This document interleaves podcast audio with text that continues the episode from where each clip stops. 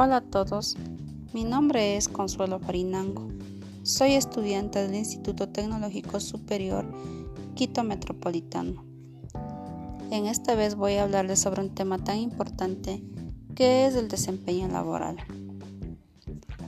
El área de recursos humanos es el encargado de evaluar el desempeño laboral dentro de las organizaciones empresariales. Al evaluar el desempeño, no debe ser considerada como un ejercicio de examen anual ni como un procedimiento para juzgar y sancionar. Es principalmente para ayudar, colaborar y mejorar las relaciones humanas de la empresa. Al evaluar el desempeño, la organización obtiene información para la toma de decisiones. Si el desempeño es inferior a lo requerido, deben emprenderse acciones correctivas y si el desempeño es satisfactorio, debe ser alentado y motivado al trabajador. ¿Qué es el desempeño laboral? El desempeño laboral es el rendimiento que un trabajador refleja al momento de realizar las actividades que le corresponden. De esta manera, se considera si la persona es apta o no para el puesto asignado. ¿Cómo evaluamos el desempeño de una persona en la organización? Cuando se trata de cómo evaluar el desempeño laboral de un empleado, estos son los aspectos que deben tenerse en cuenta. La productividad, la eficiencia, la actitud, el esfuerzo y el trabajo en equipo. La productividad, un empleado se debe guiar por objetivos concretos y cumplirlos en el plazo establecido. La eficiencia consiste en que un empleado entregue su trabajo a tiempo bajo los objetivos marcados y que tanto la empresa como el cliente quede satisfecho con el resultado. La actitud también es fundamental en el desempeño laboral ya que incide en la productividad y en el clima laboral. El esfuerzo es las ganas de cumplir el trabajo realizarse. El trabajo en equipo es relacionarse con el resto de personas que conforman un equipo y es clave para un mejor rendimiento. Cualidades de un empleado con un buen desempeño laboral. Un buen desempeño laboral suele estar marcado por una serie de características positivas de la persona, entre las que encontramos ser aplicado, tener capacidad de aprendizaje, ser íntegro con la empresa, ser adaptable y flexible y tener buenas habilidades interpersonales para relacionarse con sus compañeros de trabajo. ¿Cómo desarrollamos el potencial del talento humano en la organización? El potencial humano es la capacidad que tienen las personas para luchar y cumplir con sus objetivos, crecer y mejorar.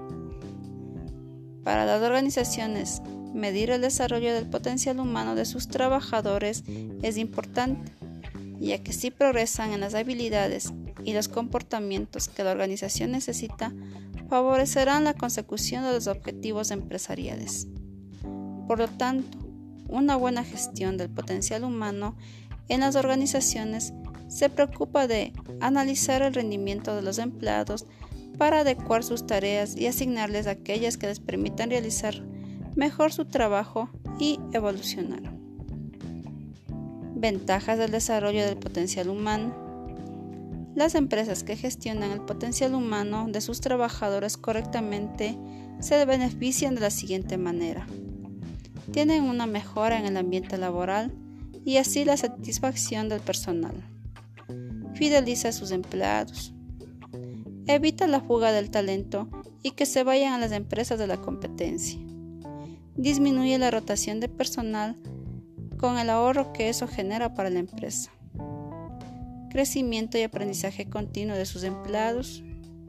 Aumenta el rendimiento de los trabajadores. Se reduce la diferencia entre las competencias demandadas por la entidad y las habilidades del empleado Fomenta la comunicación bidireccional o feedback entre trabajadores y jefe. ¿Cómo gestionar el potencial humano?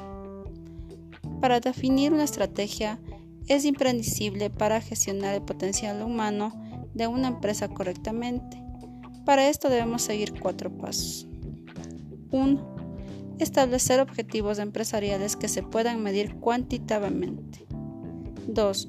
¿Qué comportamientos o actitudes deberían tener los trabajadores para lograrlos y así fomentar el desarrollo del potencial humano?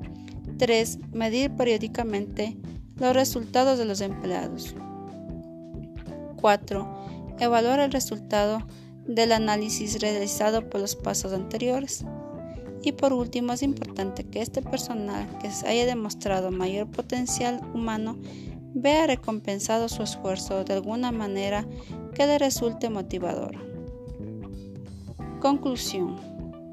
Si manejamos un buen proceso en la evaluación del desempeño laboral, los empleados notarán que su compañía se preocupa por su bienestar, lo que se puede reducir en las empresas dos aspectos importantes, el absentismo laboral y la rotación de personal. Se debe mantener el compromiso del trabajador con la organización porque la falta de compromiso y la desmotivación genera malos resultados empresariales y evita que se desarrolle el potencial humano. Un buen análisis del desempeño laboral incrementa la eficiencia de sus empleados y aumenta los beneficios de la organización. Muchas gracias.